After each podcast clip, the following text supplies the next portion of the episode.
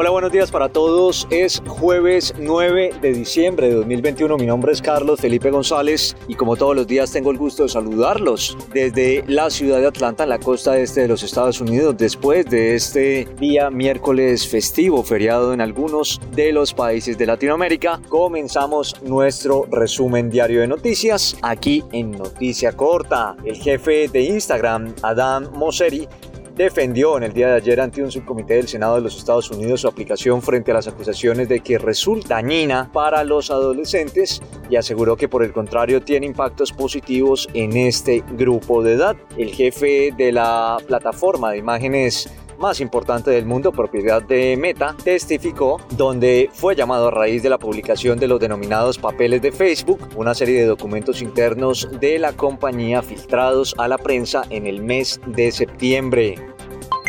Y es que el presidente de los Estados Unidos, Joe Biden, descartó además que su país, que los Estados Unidos vayan a enviar tropas a Ucrania si Rusia la invade, aunque también advirtió a su homólogo ruso Vladimir Putin que habrá consecuencias económicas nunca antes vistas. Así lo afirmó el presidente estadounidense al ser preguntado por periodistas en la Casa Blanca sobre un posible envío de tropas de este país a territorio ucraniano y el presidente del Banco Interamericano de Desarrollo, Mauricio Claver Carón, considera que las vacunas contra el COVID-19 son el mayor éxito en la historia de las colaboraciones público-privadas y un buen ejemplo a seguir para este tipo de asociaciones en Latinoamérica y en el Caribe. Así lo afirmó en una entrevista en la sede del BID en la ciudad de Washington antes de la celebración del Foro de las Américas 2021 que tendrá lugar los próximos días 9 y 10 de diciembre en la ciudad ciudad de Sao Paulo.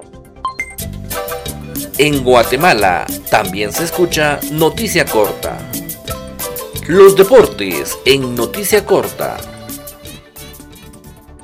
Buenas noticias para Benfica porque cumplió al vencer 2 a 0 al Dinamo de Kiev y tras la derrota del Barcelona en Múnich logró el pase a los octavos de final de la Liga de Campeones como segundo del grupo E por detrás del equipo alemán. El exjugador del Dinamo Yaremchuk abrió el marcador en el minuto 15 y cinco minutos después el luso Pizzi sentenciaba la contienda con un 2-0 definitivo.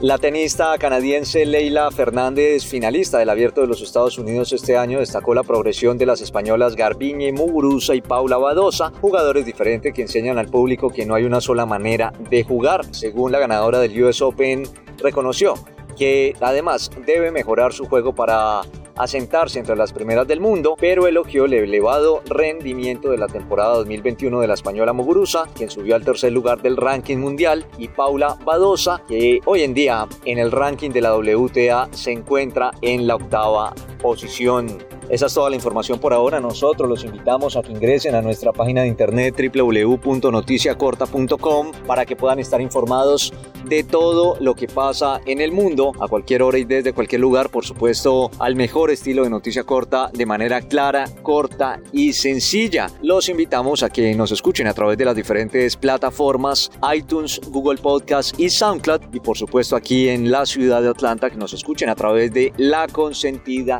Digital Radio. Les deseamos a todos feliz día jueves.